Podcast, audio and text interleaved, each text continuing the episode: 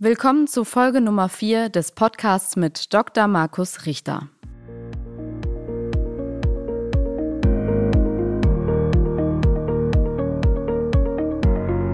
Rohrpost auf die Ohren, der Podcast mit dem CIO des Bundes.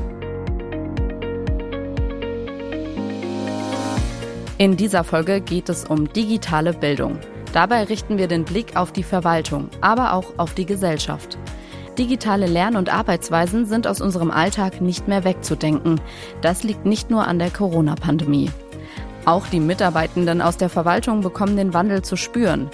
Welche Kompetenzen man für die Digitalisierung braucht, darum dreht sich unser Gespräch mit unserem Gast Dorothee Bär, Staatsministerin im Bundeskanzleramt und Beauftragte der Bundesregierung für Digitalisierung. Wie steht es um digitale Kompetenzen von Kindern? Dazu gibt es ein paar Fragen an Verena Pauster, Gründerin und Vorständin vom Verein Digitale Bildung. Sie setzt sich dafür ein, diese Skills schon im frühen Alter zu fördern, zum Beispiel als Mitinitiatorin des Hackathons Hashtag Wir für Schule. Mein Name ist Daphne Flieger, ich bin Journalistin und gemeinsam starten wir jetzt in die aktuelle Rohrpostfolge.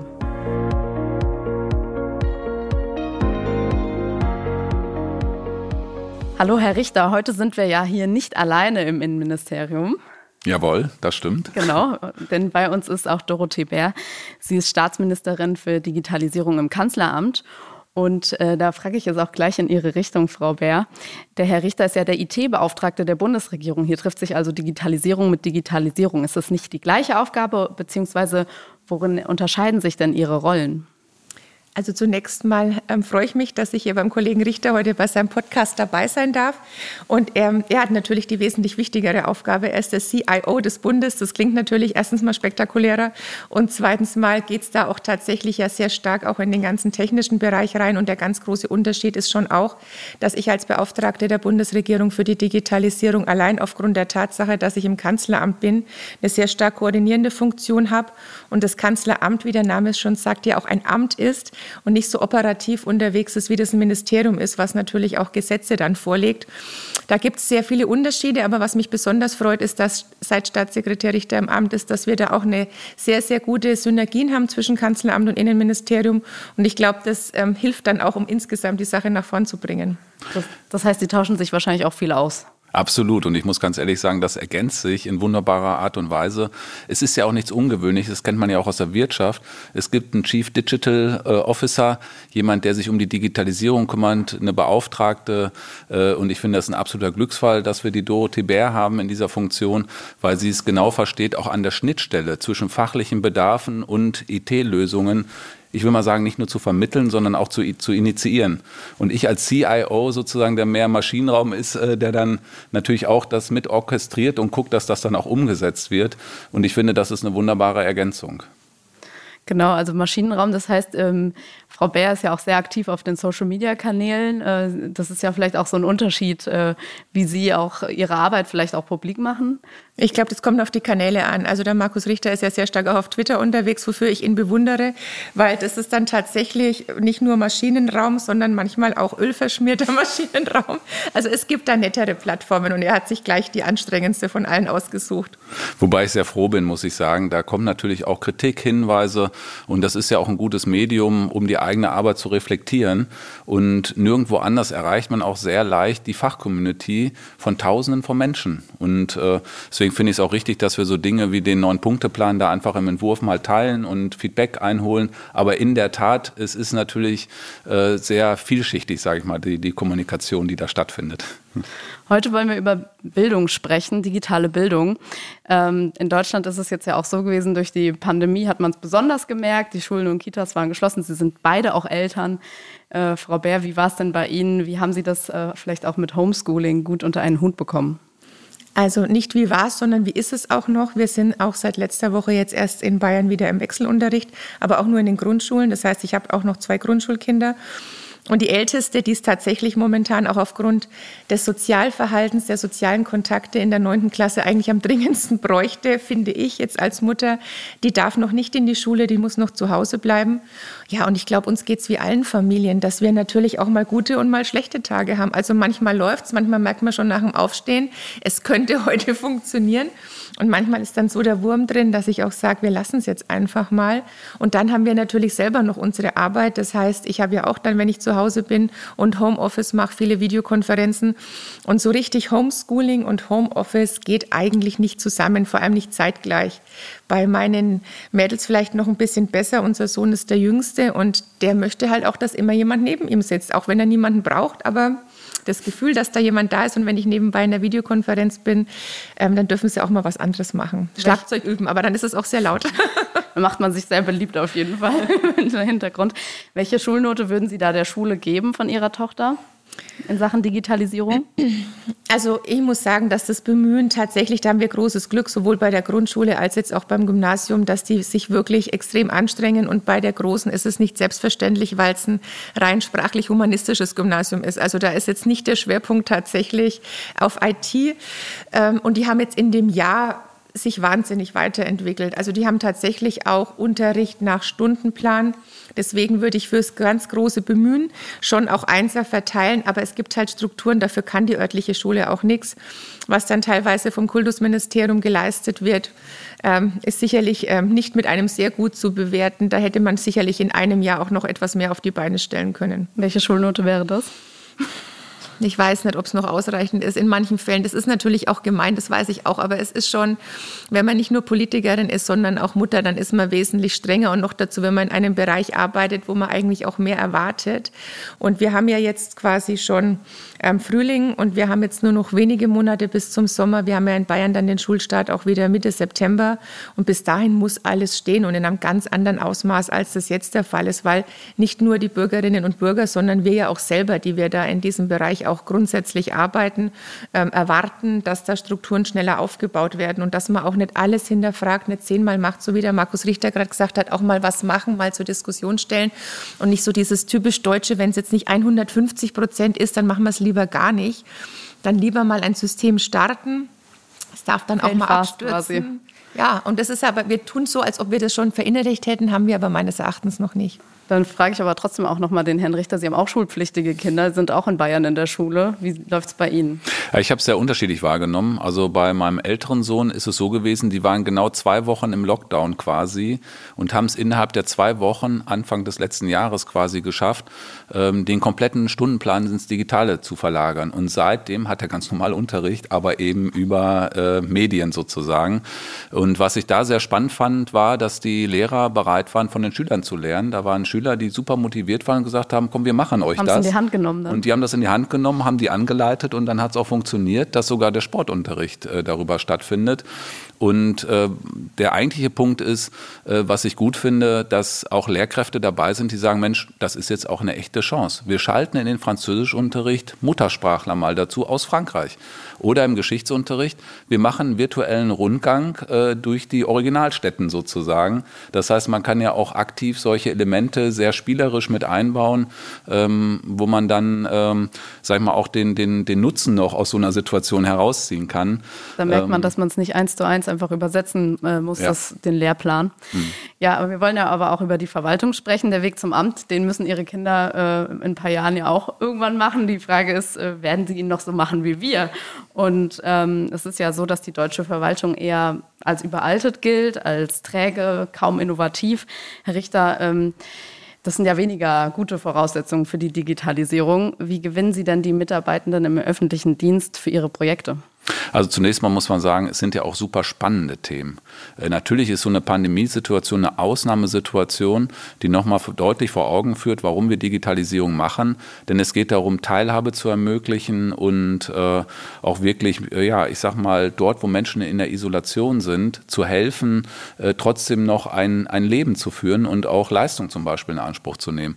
Und aber wahrscheinlich nicht einfach dann trotzdem absolut, für die äh, Mitarbeiter, sich an neue Sachen zu gewöhnen. Klar, das ist das eine, aber auf der anderen Seite erlebe ich es auch, dass viele gerade auch junge Kräfte, die von der Ausbildung kommen, gerne in die Verwaltung und sich dort auch bewerben, weil es um gesellschaftliche Themen geht. Also äh, ich glaube, dass die Verwaltung in Deutschland äh, große Herausforderungen hat. Es findet eine große Veränderung statt. Der müssen wir uns nicht nur stellen, sondern sie auch aktiv angehen. Und das verlangt von dem Einzelnen unwahrscheinlich viel ab. Und ich bin mir gar nicht sicher, ob jeder schon nachvollzogen hat, was das für den individuellen Arbeitsplatz auch heißt. Ich will da keine Angst machen. Ich will nur dazu aufrufen, dass das große Chancen bietet, ähm, auch die Arbeit vielleicht ein bisschen anders zu machen, aber äh, auch informierter vielleicht teilweise tun zu wie können. Wie schult man dann die Kompetenzen? Also wie, wie machen Sie das konkret? Also äh, wir gründen ja jetzt gerade nochmal eine Digitalakademie, ähm, weil digitale Fähigkeiten genau das ist. Eigentlich kann man das Wort digital streichen bei dem Wort digitale Fähigkeiten. Es geht um Fähigkeiten, wie ich mich in schnell ändernden Sachverhalten zurechtfinde, gestalterisch auftrete und das als Chance begreife. Das ist etwas, das findet vor allem bei Digitalisierung statt, aber es findet auch in anderen Arbeitsumfeldern statt. Und deswegen ist es richtig, dass wir mit der Digitalakademie genau solche Fähigkeiten adressieren. Die wird jetzt kurzfristig das Licht des Lebens erblicken. Ich bin sehr stolz darauf, dass die BAKÖV als Institution das sehr aktiv aufgegriffen hat, weil sie gesagt hat, okay, wir sind eine Bundesakademie für die öffentliche Verwaltung. Ähm, wir haben da nicht nur ein Projekt, das nennt sich dann Digitalakademie. Das ist die Kern-DNA sozusagen, an die es hier herangeht. Die haben eine Aufgabenkritik durchgeführt, haben Bereiche eingestellt, weil sie umschwenken auf den Bereich. Und ich finde es genau richtig. Dort ist jetzt ähm, starker Arbeitsmuskel erforderlich, um genau diese Bedarfe zu decken. Und das muss auch sehr intuitiv stattfinden. Und deswegen finde ich es gut, dass wir es einmal digital machen mit einer Lernplattform und auf der anderen Seite auch haptisch. Aber auch hier gilt das, was die Staatsministerin gerade gesagt hat.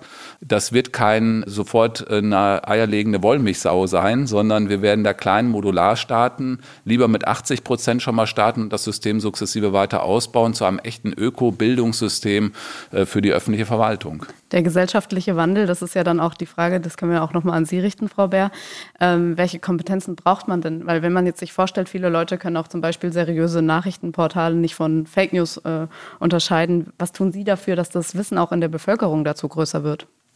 Also zunächst mal gibt es ja da ganz unterschiedliche Herangehensweisen, weil wir auch immer schauen müssen, für welche Altersgruppe machen wir gerade etwas. Also wenn wir noch mal einen Satz zum Thema Bildung und Schule sagen, müssen wir feststellen, dass wir momentan 60 Prozent aller Grundschüler haben, die jetzt im Jahr 2021 in die Schule gehen die später mal in Berufen arbeiten, die es im Jahr 2021 noch gar nicht gibt.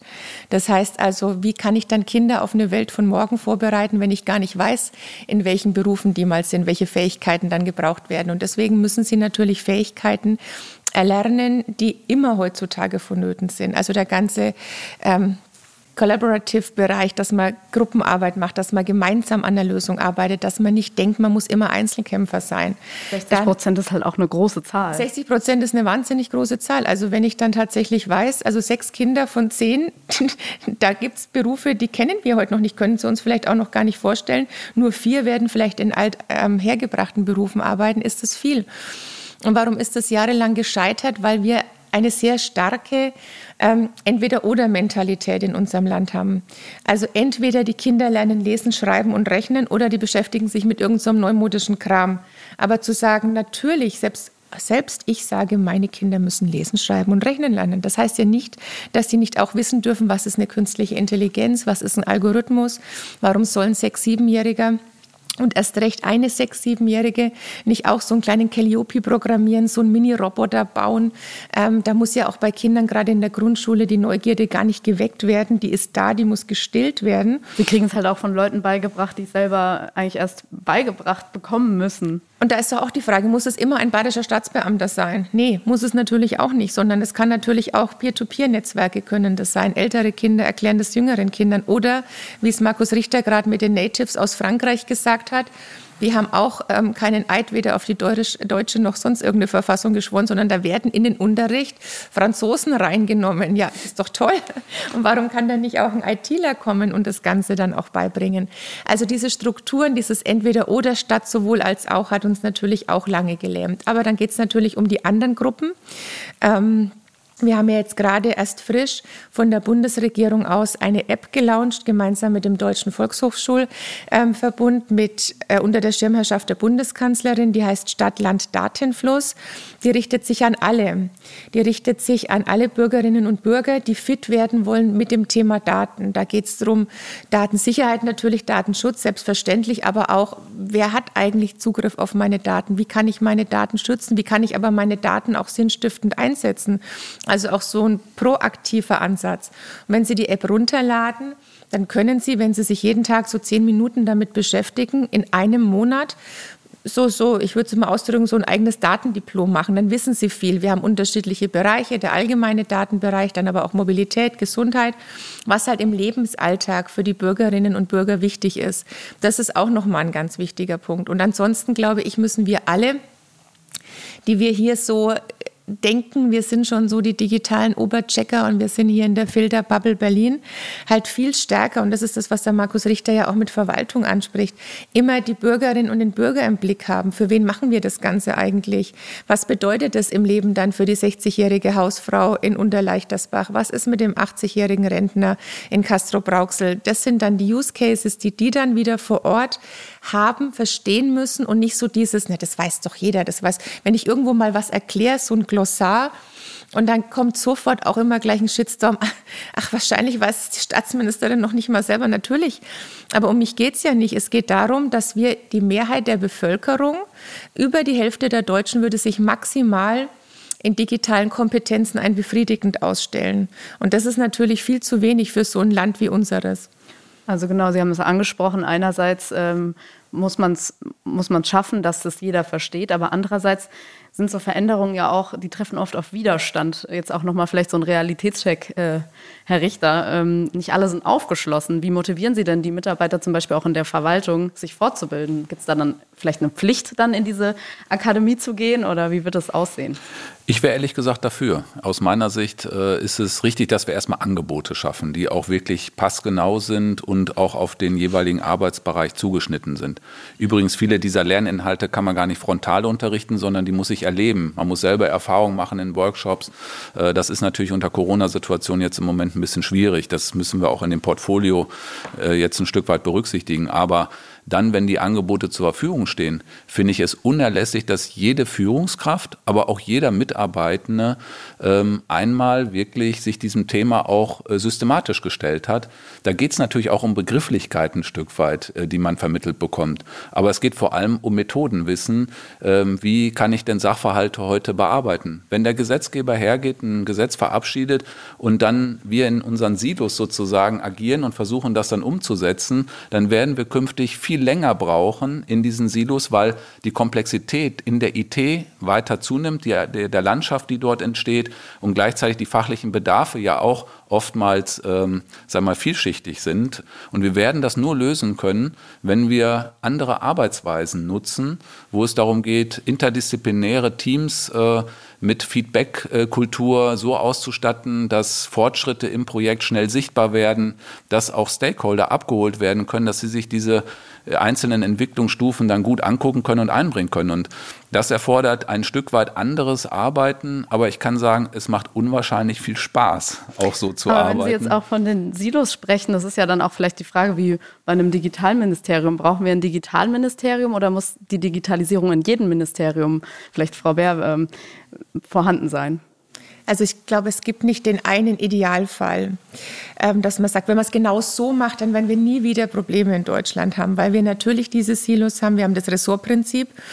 Ich überspitze jetzt mal. Ähm, sobald der Bundesminister oder die Bundesministerin vom Bundespräsidenten die Urkunde in der Hand hat, ist vorbei. dann ist es wirklich so, dass die Verwaltung dann einfach bäm, bäm, bäm, vertikale Silos nebeneinander stehen hat. Und da ist es dann ganz schwer, dann tatsächlich auch mal zu sagen, hier, ähm, man muss da mal von außen reingehen oder so wie in anderen Ländern, wo eigentlich Ministerien gar nichts zu sagen haben, wie jetzt in den Vereinigten Staaten, der Präsident bestimmt und äh, alle müssen machen, was gemacht wird. Wenn ich bei den G7 oder G20 Digitalministertreffen war, derjenige, der Native American war, der einzige, der wirklich immer so an seinem Sprechzettel hing, weil alles, was das White House aufgeschrieben hat, musste halt auch eins zu eins runtergebetet werden. Und das ist in den anderen Ländern oft anders und bei uns sowieso. Wir haben ja momentan in der Diskussion so ein Irrglauben, wir bauen auf 14 das Haus, hängen so ein Schild hin, Digitalministerium und dann ist alles gut. Und das ist es Sagen halt natürlich nicht. Nein, und, das, und ich glaube auch, das merkt man jetzt auch. Ich habe das Gefühl, langsam kippt auch die Diskussion, weil je, je, länger man sich damit beschäftigt, je tiefer man auch in die Strukturen reingeht, desto mehr merkt man, hm, vielleicht ist das doch nicht der Weisheit letzter Schluss. Ich will gar nicht ausschließen, dass eins kommt, weil das ist ja auch eine total populistische Forderung. Das klingt gut, man kann sich was darunter vorstellen. Aber 21 wahrscheinlich auch ein bisschen spät dann. Ich sage ja auch, Sie werden von mir auch noch finden, ähm, vom CSU nicht von über zehn Jahren, als wir eins gefordert haben. Da wäre es, glaube ich, schon ziemlich cool gewesen vor zehn Jahren. Aber wir rennen halt tatsächlich gerade bei diesen ganzen Digitalentwicklungen oft eine Legislaturperiode mindestens hinterher. Wir hatten auch von der letzten bis zu dieser Legislaturperiode waren wir teilweise auch im Gesundheitsbereich zwei Legislaturperioden hinterher. Das hat der Jens Spahn jetzt, finde ich, wahnsinnig aufgeholt, ganz, ganz toll gemacht. Aber die Zeit davor, das fehlt halt auch einfach alles. Das merken wir jetzt vom Digital digitalen Impfpass angefangen. Und der hatte natürlich Anschub von äh, der Pandemie natürlich. Das auch nochmal, aber der hat schon auch vor der Pandemie natürlich gleich eine Gesundheitsdigitalabteilung gegründet und so weiter. Also da waren wir schon auf einem guten Weg, aber es hätte man immer alles schneller haben können. Und ja, wenn eins kommt, dann muss man gucken, wie man es zusammenstöpselt, aus welchem Haus man was rauslöst. Aber wir dürfen doch keine dann 13 analogen Ministerien haben. Und trotzdem wird ja immer eine Koordinierung, egal was ist, immer vom Kanzleramt aus stattfinden müssen ja auch nicht nur bei den Digitalthemen, wobei ich auch gar kein Thema mehr wüsste, wo Digitalisierung keine Rolle spielt. Und ich stelle dann immer die Frage, weil Sie haben am Anfang ja auch gefragt, wie ist unsere Abgrenzung? Und sagen, ja, in so vielen Häusern sind so viele Leute für Digitalisierung zuständig. Sage ich, machen Sie doch mal einen Bericht über diejenigen in den Häusern, die von sich sagen, sie sind die komplett analogen Beamtinnen und Beamten und sie sind diejenigen, die mit dem Thema gar nichts zu tun haben. Das wäre mal eine Betrachtung wert, weil ich erwarte eigentlich, dass da gar keiner mehr übrig ist. So müssen wir es vielleicht von hinten aufzäumen. Also kann es kommen, ja. Macht es zu 100 Prozent Sinn? Nein. Dann müssen wir sicherlich von der Ausgestaltung her ganz, ganz klug aufstellen, wenn das dann der politische Wille ist. Aber was die Strukturen betrifft, braucht man viel mehr eben noch dieses ähm, horizontale, mehr miteinander auch dann sprechen. Wir haben ja auch bei den meisten Gesetzen oder bei den ganz großen Initiativen auch verstärkt immer geteilte Federführungen, gar nicht mehr alleinige. Das heißt auch, dass man untereinander, das, was ich vorhin gesagt habe, welche Fähigkeiten Grundschüler brauchen, die brauchen tatsächlich auch Bundesministerinnen und Bundesminister. Dann bleiben wir doch aber noch mal gerne auch beim Thema Datenschutz. Da haben Sie ja auch zum Beispiel über die, jetzt kann man nicht, nicht mal mehr neue App Clubhouse, wobei kommt dann auch wahrscheinlich darauf an, wo man sich befindet, ob in Berlin oder vielleicht auch woanders, äh, gesagt, dass ähm, wir uns nicht immer, und das ist ein wörtliches Zitat, nicht jede digitale Innovation gleich pauschal mit der Datenschutzkeule zerschlagen sollen. Wie kriegt man denn Innovation und Datenschutz auch unter den Hut? Weil das Thema Datenschutz ist ja auch in Deutschland immer ein sehr großes Thema. Es ist ein ganz wichtiges Thema und ich will es auch gar nicht falsch verstanden haben. Natürlich ist Datenschutz wichtig, aber wir haben die DSGVO, die gilt ja.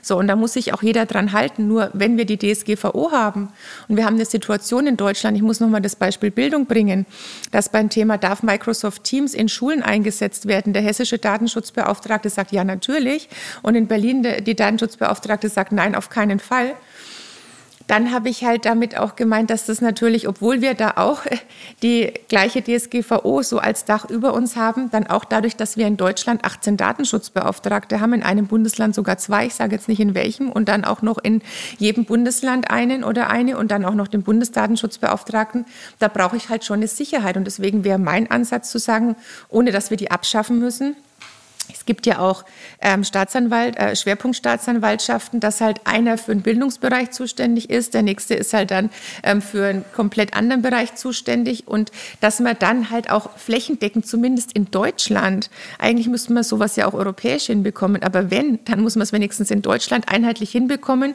weil Berliner Kinder keine Nachteile haben dürfen. Wenn keine staatliche Alternative da ist, haben die gar nichts, ähm, welche, äh, welche Plattform sie nutzen dürfen. Und die hessischen Schüler haben in dem Fall Fall, weil da ein pragmatischer Ansatz besteht, die Vorteile, das gefällt mir halt einfach nicht, dass wir da so eine Zersplitterung haben. Dann äh, sind wir auch eigentlich schon bei der Frage, dieses Jahr ist ein Superwahljahr, wir haben viele Landtagswahlen, äh, die Bundestagswahl steht im September an. Gibt es ein Projekt, wo Sie noch mal richtig Gas geben wollen?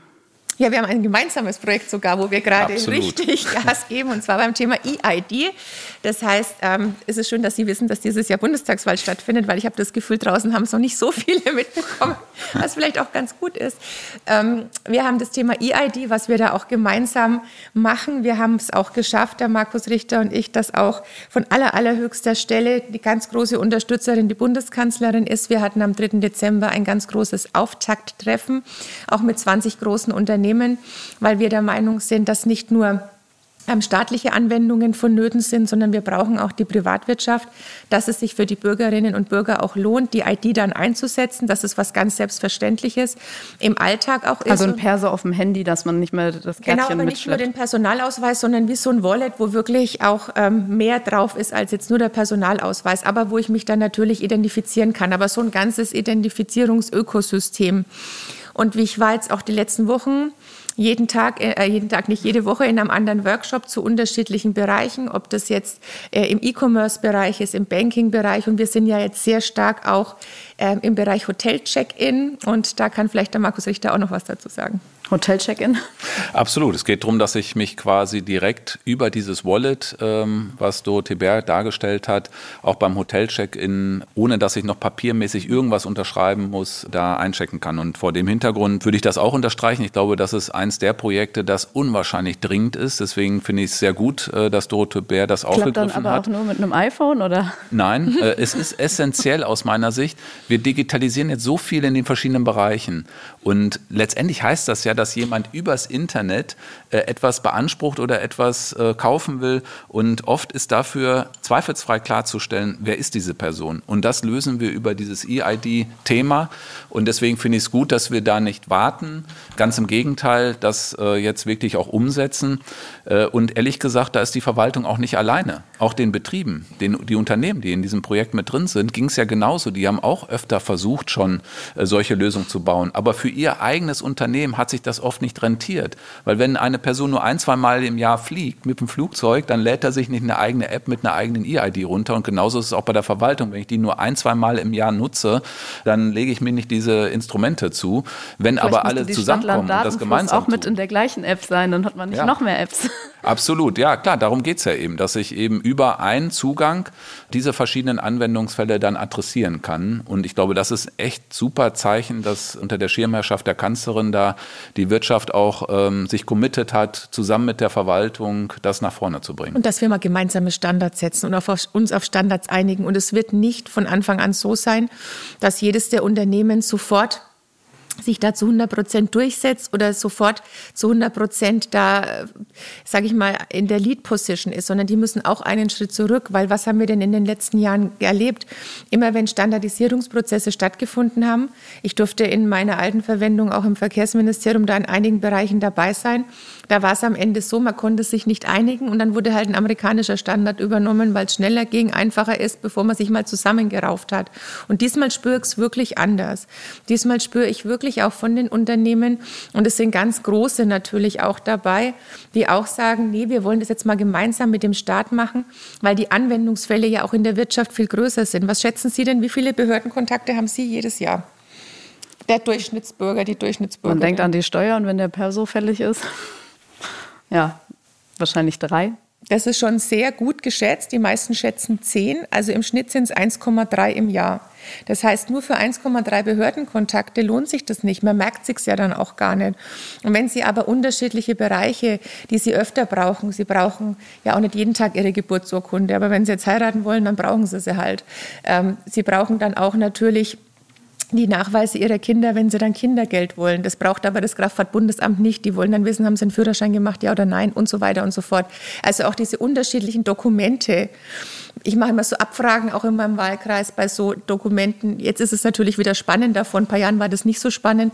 Thema Impfpass war ähm, in unserem Alter dann höchstens noch, ob man noch mal eine FSME-Impfung gegen Zecken macht. Ansonsten ist da nicht mehr so viel Auffrischung da gewesen oder vielleicht jetzt noch Grippeschutzimpfung in den letzten Jahren. Viele wissen gar nicht, wo ihr Impfpass liegt. Und das sind alles Dokumente oder Zeugnisse, die dann tatsächlich alle da drin sein können. Und je nach Bedarf kann man sie dann eben auch übermitteln. Und man weiß, dass auch genau diese Person dahinter steckt. Und was das Schöne ist, weil Sie gesagt haben, heuer Superwahljahr, was steht noch an, dass wir wirklich gesagt haben, wir wollen den ersten Anwendungsfall noch in diesem Jahr auch noch lange vor der Sommerpause, damit klar ist, dass wir in dieser Legislaturperiode noch was umsetzen an der Stelle. Sagt die Staatsministerin Dorothee Bär. Vielen Dank an der Stelle, auch an Sie, Herr Richter. Ja, ich danke auch ganz herzlich vor allem Dorothee Bär, dass sie sich die Zeit genommen hat. Fand super spannend, ehrlich gesagt. Dankeschön. Dankeschön, hat Spaß gemacht. Und hier geht es jetzt weiter mit Kurzmeldungen.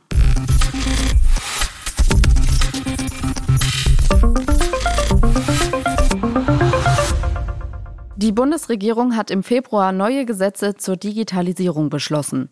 Das Smart EID-Gesetz und das zweite Open Data-Gesetz. Ab Herbst wird das elektronische Ausweisen einfacher. Statt dem Personalausweis klappt es dann bereits mit einigen Smartphones, die entsprechend gesichert sind. Auf denen kann man mit einer PIN den elektronischen Identitätsnachweis nutzen. Den eigentlichen Perso braucht man dann nur noch einmal zur Freischaltung. Mit dem Online-Ausweis kann man dann auch leichter Elterngeld, BAföG und Corona-Überbrückungshilfen beantragen. Und noch ein Gesetz wurde beschlossen. Das zweite Open Data Gesetz verpflichtet die Bundesverwaltung, wie der Name schon andeutet, offene Daten bereitzustellen. Offene Daten, das sind frei über das Internet zugängliche und nicht personenbezogene Rohdaten. Diese können für verschiedene Projekte genutzt werden, wie zum Beispiel den Unfallatlas Deutschland. Auf Grundlage der Daten bekommen Verkehrsplaner interessante Erkenntnisse. Sie können beispielsweise Unfallhotspots identifizieren.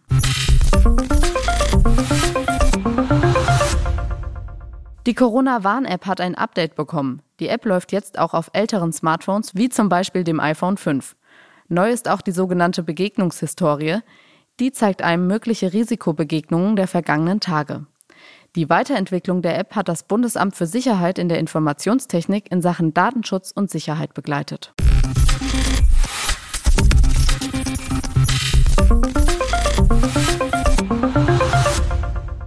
Urlaub planen oder lieber abwarten? Da gehen die Meinungen ja bei vielen auseinander. Aber selbst wenn es im Sommer wieder möglich ist zu reisen, bleibt häufig die Frage, kann man sich's leisten? Wir stellen euch diesen Monat eine Online-Leistung vor, die einkommensschwache Familien die Urlaubsbuchung erleichtern soll. In Bayern bekommen Familien Unterstützung. Sie können jetzt den sogenannten Erholungszuschuss online beantragen. Dieser ermöglicht es Eltern, auch wenn es mau in der Familienkasse aussieht, erholsame Tage mit ihren Kindern zu verbringen. Bisher lief das schriftlich. Eltern mussten den Zuschuss per Formular beantragen und die Bestätigung bei einer zugelassenen Unterkunft vorlegen. Kurzfristige Buchungen waren oft nicht möglich. Mit dem neuen Online-Antrag ändert sich das. Eine Unterschrift ist jetzt nicht mehr notwendig. Die Eingaben werden online geprüft. Mit der automatischen Eingangsbestätigung können Familien ihren Urlaub anschließend direkt buchen. Der Gang zum Amt entfällt. Der Zuschuss für Erholungsurlaub zählt zu den OZG-Leistungen im Themenfeld Familie und Kind. Darunter fallen 37 Leistungen, unter anderem Elterngeld, Unterhaltsvorschuss und Geburtsurkunde.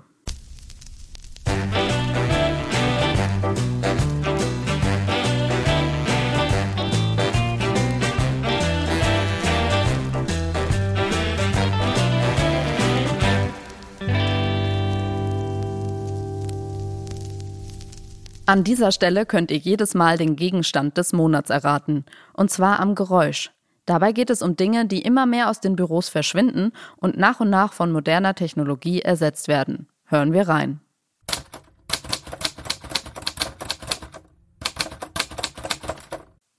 Wahrscheinlich könnt ihr es euch schon denken.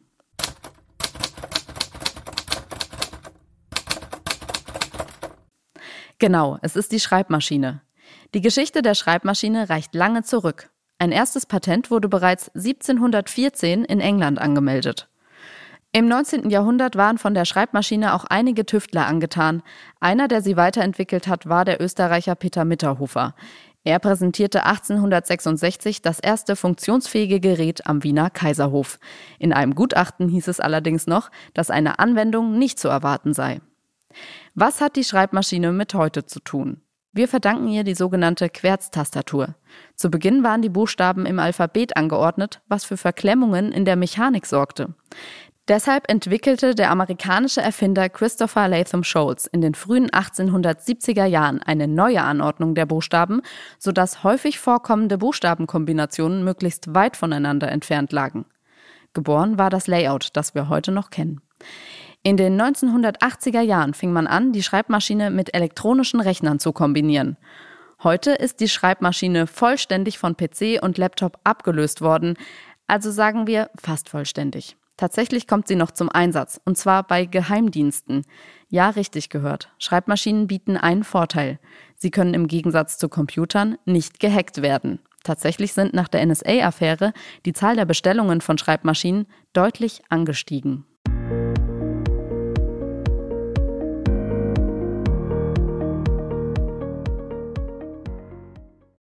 Wir stellen dieses Mal drei Fragen an Verena Pauster. Sie setzt sich für digitale Bildung von Kindern ein und ist Gründerin und Vorständin vom Verein Digitale Bildung. Warum ist es wichtig, dass Kinder schon früh digitale Fähigkeiten erlernen? Also laut einer Studie des Weltwirtschaftsforums werden 65 Prozent unserer heutigen Grundschulkinder in Jobs arbeiten, die wir heute noch nicht kennen. Und viele dieser Jobs werden digitale Kompetenzen als Grundvoraussetzung haben. Und um den zukünftigen Reichtum unseres Landes, der nun mal in den Köpfen unserer Menschen liegt, denn das ist unsere Schlüsselressource, auch wirklich zu heben, muss digitale Bildung eine Top-Priorität bekommen in diesem Land. Und dieses Thema muss in den Schulen losgehen, damit wir einerseits Mädchen wie Jungs gleichermaßen mitnehmen und dass es eben keine Frage des Elternhauses ist, ob es die Kinder erreicht oder nicht. Digitale Kompetenz ist aber auch häufig eine Frage des Einkommens. Wie erreicht man alle Kinder? Also zunächst mal muss das Thema in die Schulen, denn da erreichen wir alle, gerade in den Grundschulen. Es gibt, glaube ich, keinen anderen Ort im späteren Leben, wo alle zusammen nochmal sind. Und die Schule wird aber nicht dadurch allein besser, dass wir da Geräte verteilen, sondern wir müssen unterscheiden zwischen digitalem Konsumieren und digitalem Gestalten. Denn unsere Kinder sind per se erstmal keine Digital Natives, sondern sie sind gut darin zu konsumieren, aber nicht unbedingt zu programmieren, zu designen oder digital zu gestalten. Und darauf muss unser Fokus liegen. Also erst wenn wir den Kindern den richtigen Umgang mit den Geräten beibringen und sie befähigen, befähigen ihre Kreativität auch in der digitalen Welt auszuleben, und, und wir ihnen dann auch die Möglichkeit zu mehr individuellem Unterricht bringen, damit eben Kinder mit unterschiedlichen Lerngeschwindigkeiten oder Sprachkenntnissen eben gleichermaßen unterrichtet werden können, dann ist das eine echte Verbesserung des Status quo. Die Pandemie zeigt uns aber auch, dass der Stand der Digitalisierung in Schulen sehr unterschiedlich ausfällt. Was müssen wir als erstes anpacken? Also ich glaube, man muss unterscheiden zwischen kurzfristigem Krisenmanagement und nachhaltiger Transformation. Und kurzfristig können wir Online-Nachhilfe von Studierenden, aber auch etablierten Online-Nachhilfeinstitutionen für Schüler und Schülerinnen anbieten, die in der Schule jetzt gerade Probleme haben, weil sie eben zu Hause vielleicht keine Hilfe der Eltern haben, weil ihnen vielleicht sogar das Gerät fehlt, um wirklich am Unterricht teilzunehmen. Dann müssen wir den Schulen jetzt kurzfristig mehr Autonomie und ein Krisenbudget geben, denn der Schulleiter und die Schulleiterin wissen am besten, woran es gerade mangelt und wie sie ihr Kollegium und ihre Schülerschaft unterstützen können. Dann sollte es drei Video-Check-ins mit jedem Kind pro Woche geben, damit kein Kind durchs Raster fällt. Dass wir also nicht einfach annehmen, dass es dem Kind gut geht, sondern es wirklich sicherstellen und wissen. Und dann sollte es kurzfristig eine Taskforce geben, die sich darum kümmert, Geräte in Betrieb zu nehmen, digitalen Unterricht zu optimieren, die Bildungsflatrate für zu Hause umzusetzen für die Kinder, die zu Hause kein schnelles Internet haben. So, und mittel- und langfristig geht es ja um die digitale Transformation der Schulen. Da brauchen wir Change Agents, damit das nicht weiterhin Lehrkräfte unentgeltlich in ihrer Freizeit machen. Wir brauchen ein Update der Lehrerfortbildung, denn wir können nicht warten, bis da Weiterbildungstage stattgefunden haben, sondern wir müssen die Lehrerfortbildung jetzt auf ein neues Niveau stellen. Und wir brauchen eine Plattform mit zertifizierten Inhalten, die die Schulen nutzen dürfen, also digitalen Inhalten. Denn die Schulbuchverlage alleine werden nicht die Antwort auf digitale Bildung geben können. Und da ist es wichtig, für die Schulen transparent zu schaffen, dass sie wissen, was sie nutzen dürfen, was zertifiziert ist, DSGVO-konform ist und im Unterricht eingesetzt werden kann. Das waren drei Fragen an Frau Pauster zum Thema digitale Bildung. Ja, vielen Dank. Ich fand es wieder super spannend, vor allem wenn man bedenkt, dass in den nächsten zehn Jahren fast jeder zweite Beschäftigte im öffentlichen Dienst in den Ruhestand versetzt wird. Dann sieht man, wie wichtig es ist, dass wir frühzeitig in Bildung investieren und vor allem auch die Rekrutierung so gestalten, dass klar ist, dass die Fähigkeiten, die wir heute angesprochen haben, dann auch wirklich vorhanden sind, um diese Arbeitsplätze gut ausfüllen zu können. Und damit sind wir am Ende der aktuellen Rohrpost-Folge. Vergesst nicht, den Podcast zu abonnieren und ich freue mich, wenn ihr das nächste Mal wieder mit dabei seid.